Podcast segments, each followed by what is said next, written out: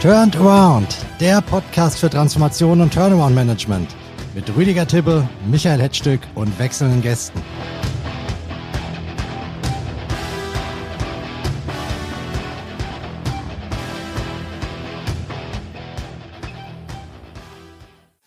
Liebe Freundinnen und Freunde, herzlich willkommen zu einer neuen Runde bei unserem Podcast Turned Around. Sie haben es wahrscheinlich schon mitbekommen. Wir gehen hier gerne dahin, wo es weh tut. Und heute gehen wir dorthin, wo es Ihnen weh tut. Wir sprechen nämlich über Haftung von Menschen, die an Turnaround-Projekten beteiligt sind. Manager, Gesellschafter, Geldgeber und viele mehr. Der schmale Grat, auf dem Turnarounds wandeln, macht das Thema so brisant. Die Insolvenz ist fast immer eine latente Gefahr und jede Fehlentscheidung, das wissen wir, kann gravierende Folgen für das Unternehmen haben, aber möglicherweise auch für den, der sie getroffen hat. Wir besprechen heute, wie sich das Haftungsumfeld in Deutschland entwickelt und wovor Sie sich in Acht nehmen müssen, um sich selbst zu schützen. Aber auch darüber, welche Risiken Sie guten Gewissens eingehen können, ohne sich Sorgen um Ihr persönliches Wohlergehen machen zu müssen.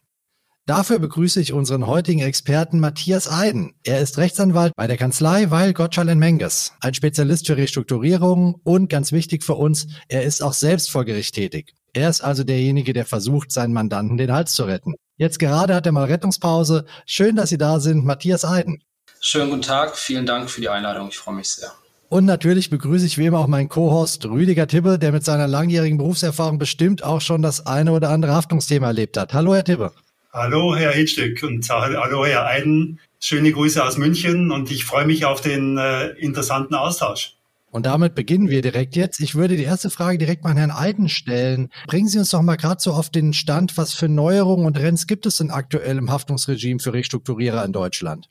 Ah, da fallen mir auf Anhieb zwei, zwei Punkte ein. Und es gibt ja zwei große Haftungsfallen, zu denen wir gleich bestimmt noch kommen. Das eine ist der Dauerbrenner Insolvenz, den Sie, oder das Damoklesschwert Insolvenz, von dem Sie ja auch schon gesprochen haben, also die Insolvenzverschleppung. Das zu späte Antragstellen ist in Deutschland ein sehr, sehr, ähm, sehr, sehr strafbewährtes Instrument oder ein sehr, sehr strafbewährtes Risiko. Die zweite Haftungsfalle sind Zahlungen, die nach dem Eintritt der Insolvenzreife, aber vor dem Stellen des Insolvenzantrags noch ausgelöst werden. Und tatsächlich in, dem, in diesen beiden Bereichen sind auch Neuerungen, die, glaube ich, hier durchaus relevant sind. Die erste Neuerung ist die Verkürzung der sogenannten Going Concern Periode.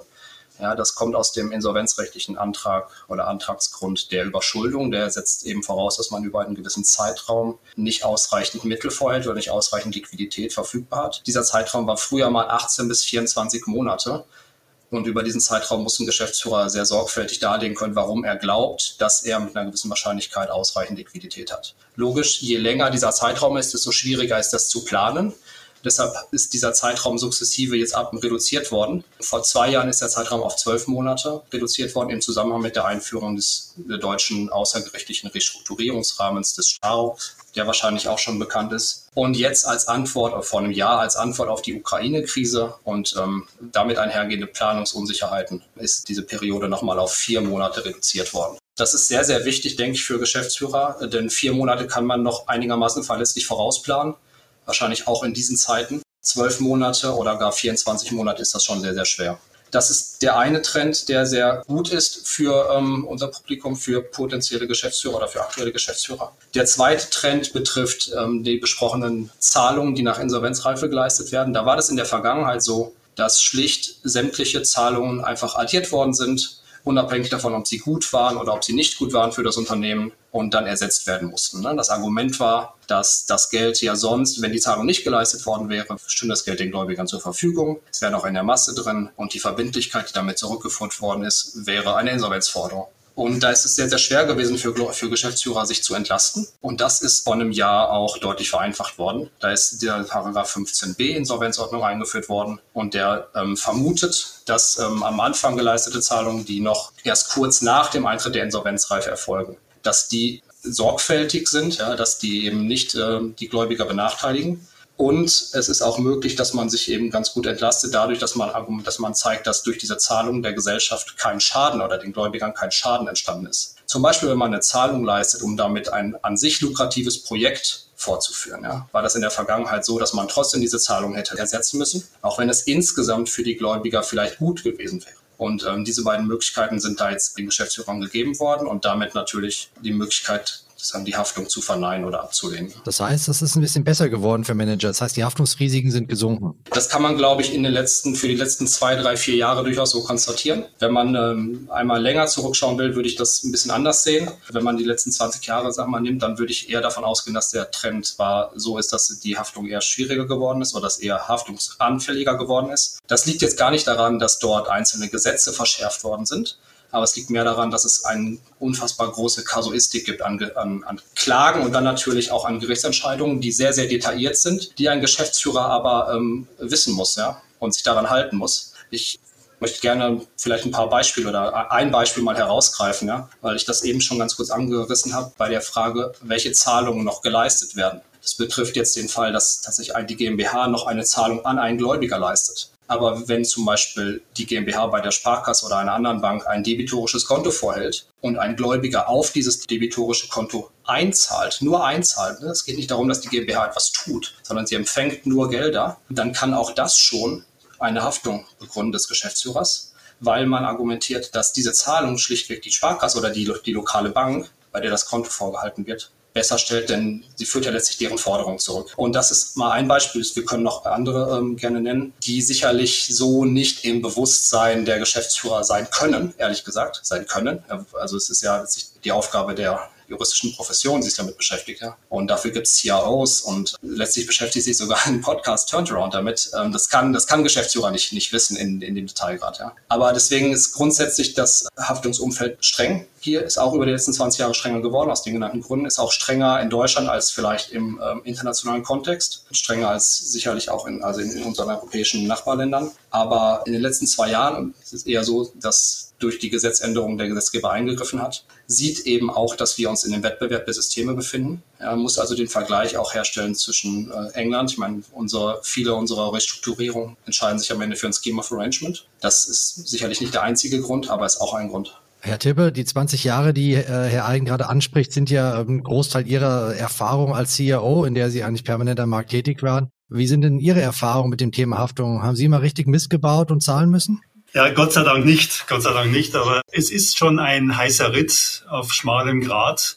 Und von daher ist meine Empfehlung immer, wenn wir zum Beispiel jetzt in, in ein Restrukturierungsprojekt reingehen, dass wir uns explizite rechtliche Beratung, externe Beratung hinzuziehen durch darauf spezialisierte Kanzleien, weil selbst ein, sag mal, Profi ist ja nicht mit, mit allen Wassern gewaschen, was die rechtliche Seite angeht. Von daher gibt es ja auch dann die Profession des äh, Rechtsberaters und ähm, darauf greife ich immer zurück. Also das, dieses Risiko, da jetzt ähm, ein Solo zu machen und sagen, weiß ich schon, äh, habe ich irgendwas drüber gelesen, halte ich mich dran, das ist sehr gefährlich. Und äh, da von daher die Empfehlung wirklich immer, auch weil jedes Projekt anders ist und jedes Gesetz, jeder Paragraph kann anders interpretiert werden. Es gibt verschiedene Rechtsprechungen und, und, und. Von daher werde ich da extrem vorsichtig und blicke auch immer ohne Ausnahme in diesen 20 Jahren in fragende Gesichter. Können wir das nicht selber wissen? Wir haben eine Rechtsabteilung und so weiter und so fort. Die Antwort ist dann immer ganz klar, nein. Wenn wir alles wissen, ist gut.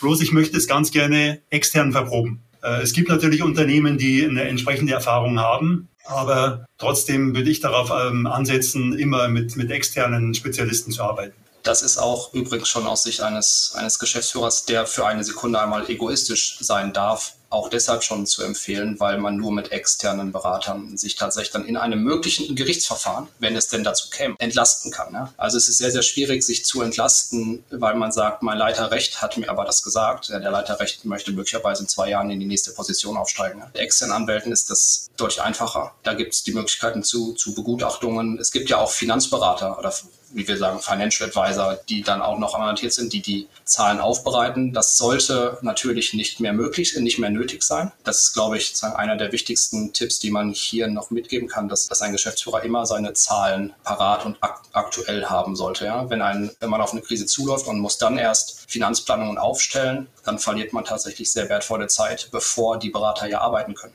Ich würde Ihnen beiden gerne die gleiche Frage stellen. Vielleicht stellt, äh, beantwortet Sie Herr Tippe zuerst. Was ist denn so Ihr Eindruck? Hemmt das Haftungsregime in Deutschland die Bereitschaft von Managern, Gesellschaftern, Geldgebern, Risiken einzugehen?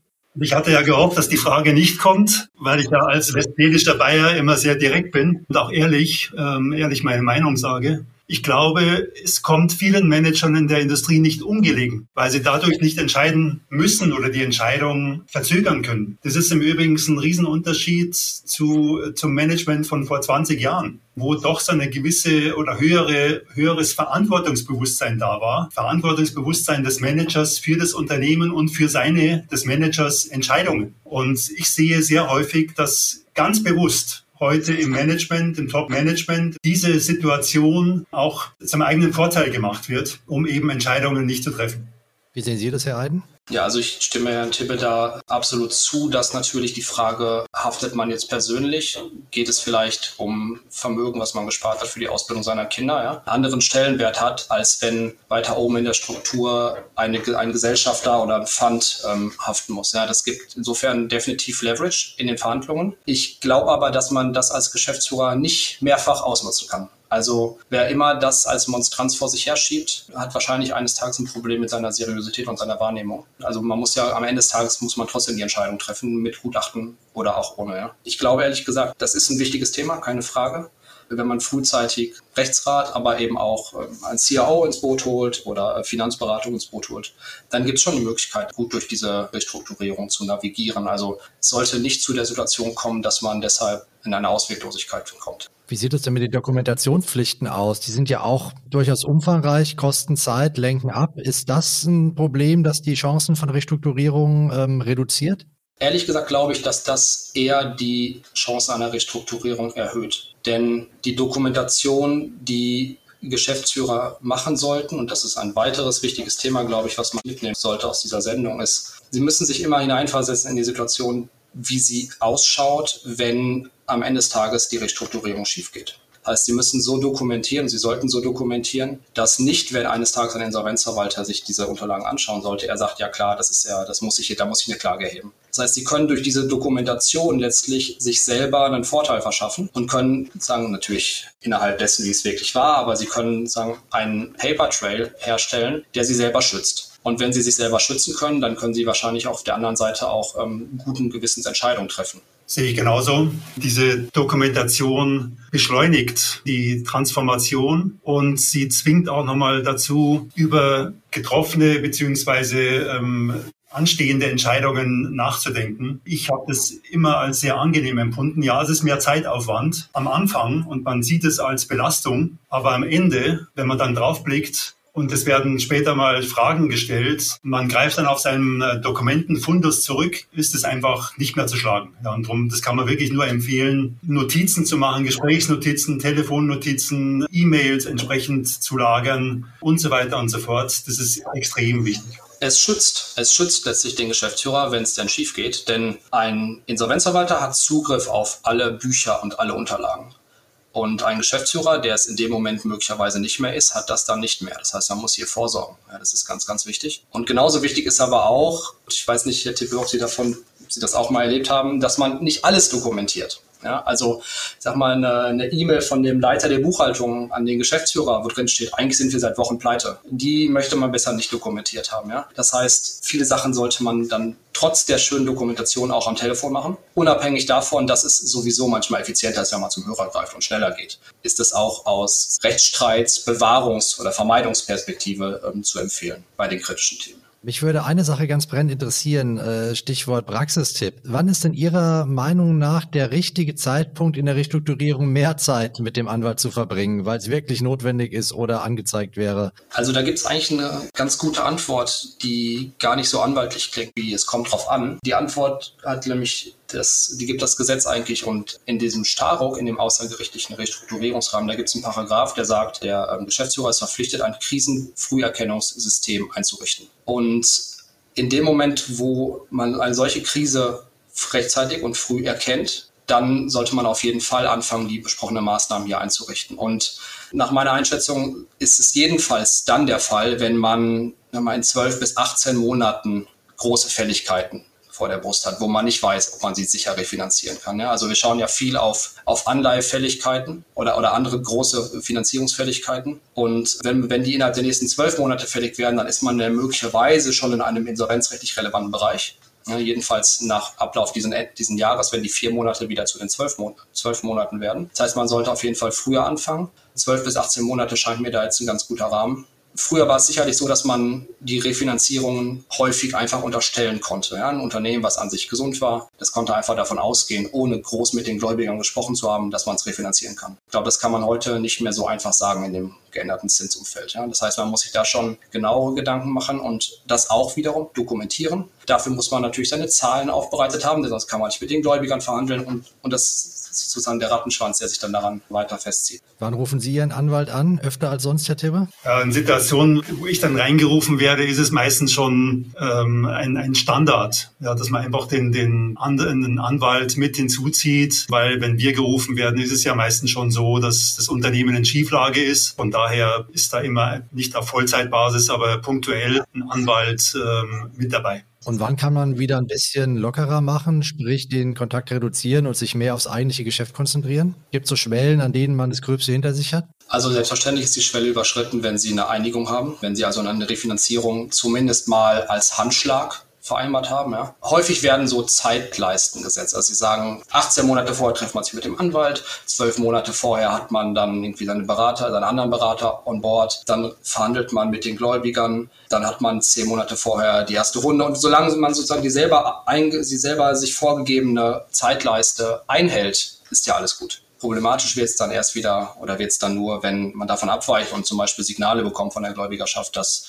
man nicht bereit ist zu refinanzieren zum Beispiel. Das heißt, da leider gibt es tatsächlich, glaube ich, keine harte Antwort, die für alle Fälle gilt, sondern solange man die Fälligkeit vor der Brust hat, aber Fortschritt macht, und das ist genau der Test für die Frage des Going Concern. Ja, bin ich noch on track? Solange das der Fall ist, ist, ist es in Ordnung. Und natürlich muss keiner mehr als ein Jahr vor der Fälligkeit schon eine Refinanzierung vereinbart haben. Das ist, das ist nicht die Aussage, ne? sondern man muss dann daran arbeiten und man muss sozusagen weiter optimistisch sein und eine überwiegende Wahrscheinlichkeit, so ist der, der Fachausdruck dann dort, dafür sehen, dass es am Ende gelingen wird. Und solange das in Ordnung ist, ist es okay.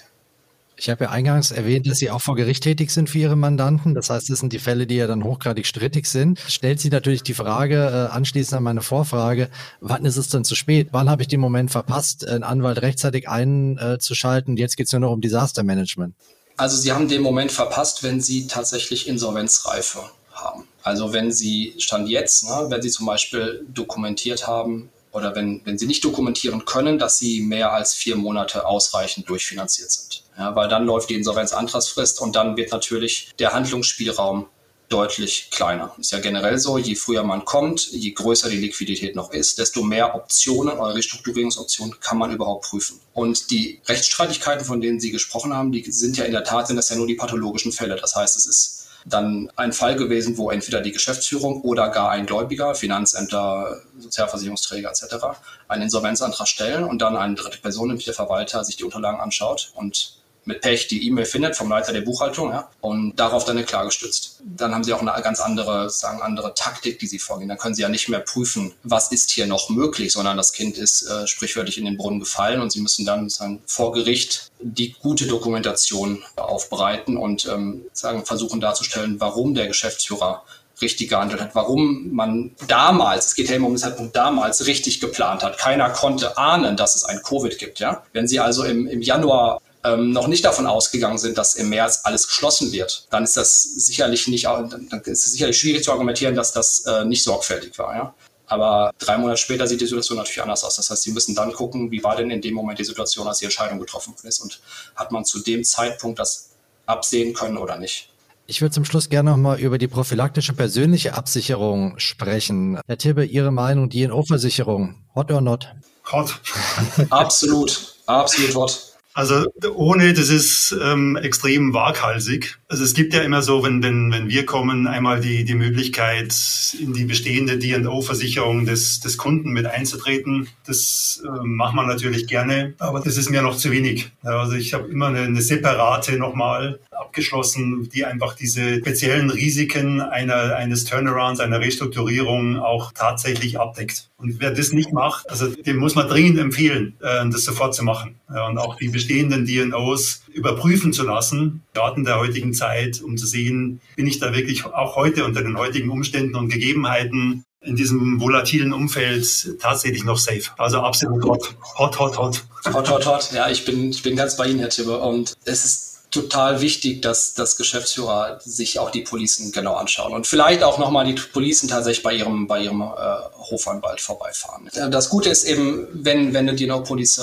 alles abdeckt, das ist möglich. Ja? Also zum Beispiel diese zu leisten oder verbotenen Zahlungen, über die wir ganz am Anfang gesprochen haben, die konnte man vor ein paar Jahren nicht versichern. Das heißt, es war zumindest sehr, sehr unklar. Es gab, es gab Entscheidungen, Gerichtsentscheidungen, die haben gesagt, das ist nicht davon abgedeckt. Ja? Und dann stand Geschäftsführer allein da. Das ist heute geklärt, dass es, dass es geht. Insofern, das ist schon mal eine sehr, sehr gute Message. Man muss sich eben nur darum kümmern. Und man muss dann vielleicht noch zwei andere Punkte beachten. Das eine ist, selbstverständlich müssen die Prämien gezahlt werden. Ja, also sollte nicht sein, wenn das Unternehmen Liquidität sparen will, dass es dann auf einmal die Police nicht mehr zahlt. Das muss man genau kontrollieren und das muss man vor allem dann kontrollieren, wenn es so Gruppen-DNOs gibt. Also sagen, wenn man in einer Konzernstruktur ist, man ist an einer GmbH Geschäftsführer, aber die Police läuft eigentlich auf die Muttergesellschaft oder sogar Oma-Gesellschaft weiter oben in der Struktur. Und dann sollte man auch gucken, ob man selber auch einbegriffen ist und nicht nur vielleicht die ähm, Geschäftsführer der Muttergesellschaft. Wenn das aber der Fall ist, dann ist man, glaube ich, ganz gut geschützt.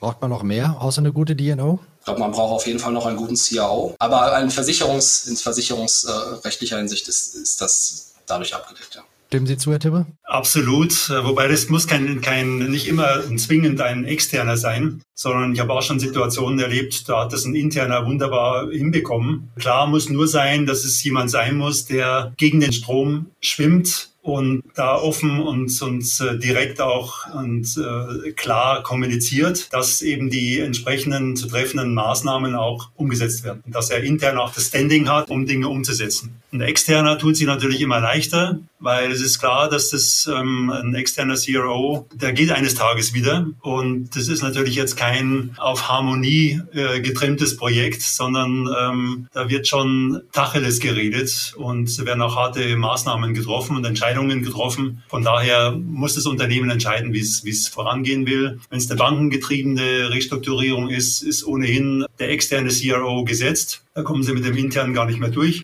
Alles klar, jetzt kommen wir zum Schluss äh, zu den beiden Rapid-Fire-Questions. Eine für Herrn Tibbe, eine für Herrn Eiden, mit der Bitte, sie ganz kurz zu beantworten, ganz konkret. Beginnen wir mit Herrn Tibbe. Bin ich ja gespannt, was jetzt wieder kommt. Ja, es wird Ihnen Spaß machen. Hat die Angst vor Haftungsrisiken Sie jemals davon abgehalten, eine wichtige Entscheidung nicht zu treffen? Nein, noch nie, ganz im Gegenteil, weil ich weiß, was ich tue und eben, glaube ich, sehr gut mit unserem Team darin bin, die Dinge zu dokumentieren und im Zusammenspiel mit, mit den entsprechenden Beratern, Rechtsberatern, die richtigen Entscheidungen zu treffen. Und da kann man sich absolut absichern. Da muss man keine Angst haben. Das ist gut, wenn jemand mit 30 Jahren Berufserfahrung das sagt, vor allem für die, die vielleicht noch nicht so viel auf dem Buckel haben. War eine richtig leichte Frage, Herr Rittstück. Bin ich gar nicht gewohnt von Ihnen. Also die Hörer müssten wissen eigentlich, dass diese Fragen für uns als Podcast-Teilnehmer ja gar nicht äh, bekannt sind. Also so gesehen, ab und zu teilt er ja aus, Herr Rittstück. Beim nächsten Mal wieder. Oder ich nehme mir jetzt Herrn Eiden vor. Ich habe es befürchtet. also, Herr Eiden, Ihre Rapid-Fire-Question. Was sind die zwei absoluten No-Gos, die Manager unbedingt unterlassen sollten, wenn sie sich kein Haftungsthema einhandeln wollen? Das erste No-Go ist, ähm, ist falsch zu dokumentieren. Also ich komme jetzt zum dritten Mal auf die E-Mail-Leiter Buchhaltung, der sagt, eigentlich sind wir schon längst pleite. Das sollte man nicht machen, das kommt wieder hoch.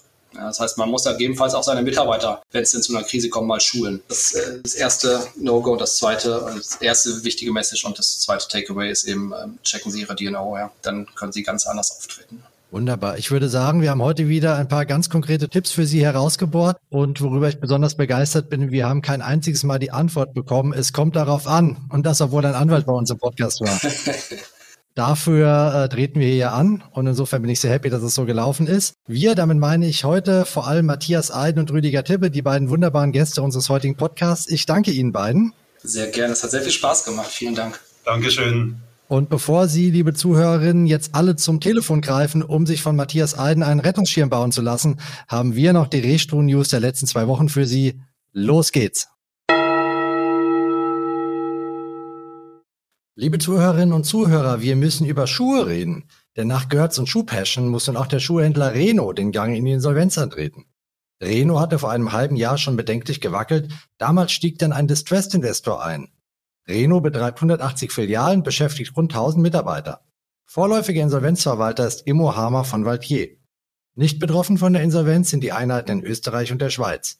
Wie kritisch die Lage im Schuhhandel ist, hat der Branchenverband kürzlich erst berichtet.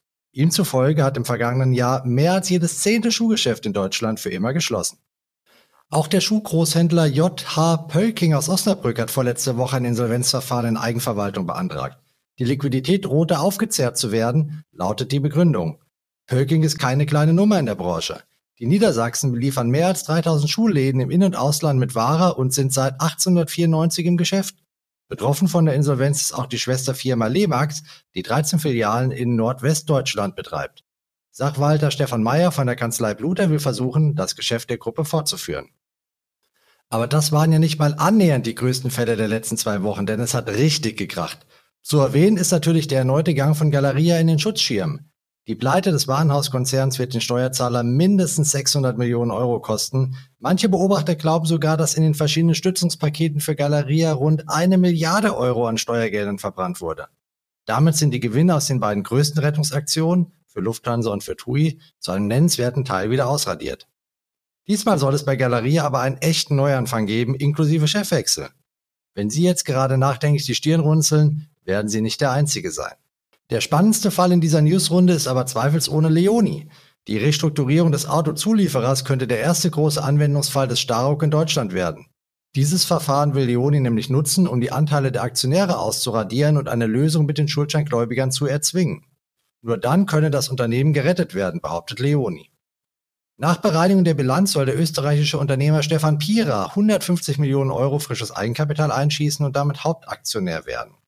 Die Finanzgläubiger sollen auf Forderungen in Höhe von 708 Millionen Euro verzichten und bekommen im Gegenzug Ansprüche, die in etwa einer Beteiligung von 45 Prozent am Unternehmen entsprechen. Dem Konzept müssen aber auch noch diverse Bürgen aus dem Bereich der öffentlichen Hand zustimmen.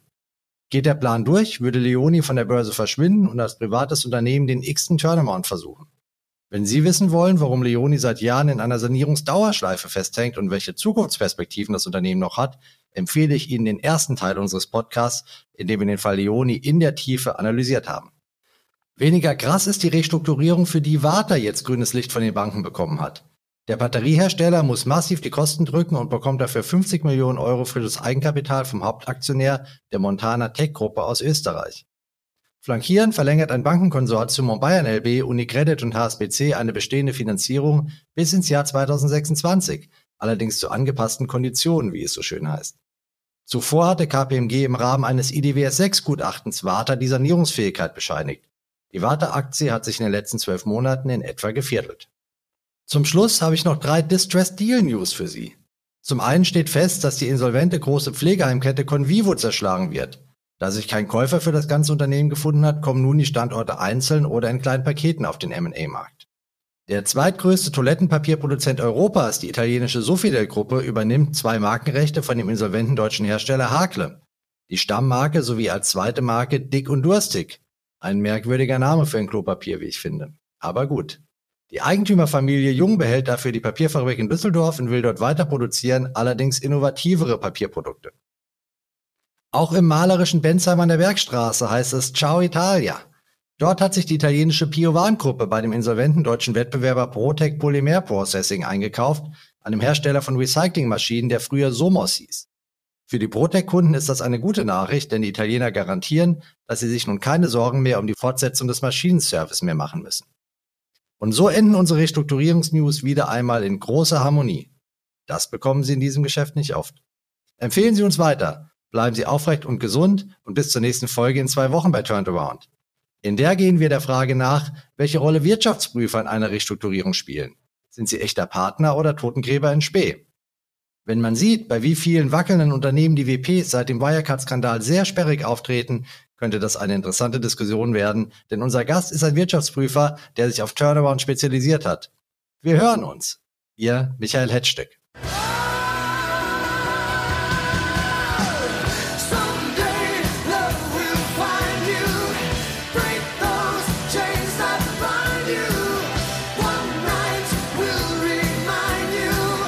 Initiator Rüdiger Tibbe, Ex-Alliance Management Partners. Moderation und Host Michael Hetzstück, Aurora Stories. Und unser Titelsong ist Separate Ways von Journey.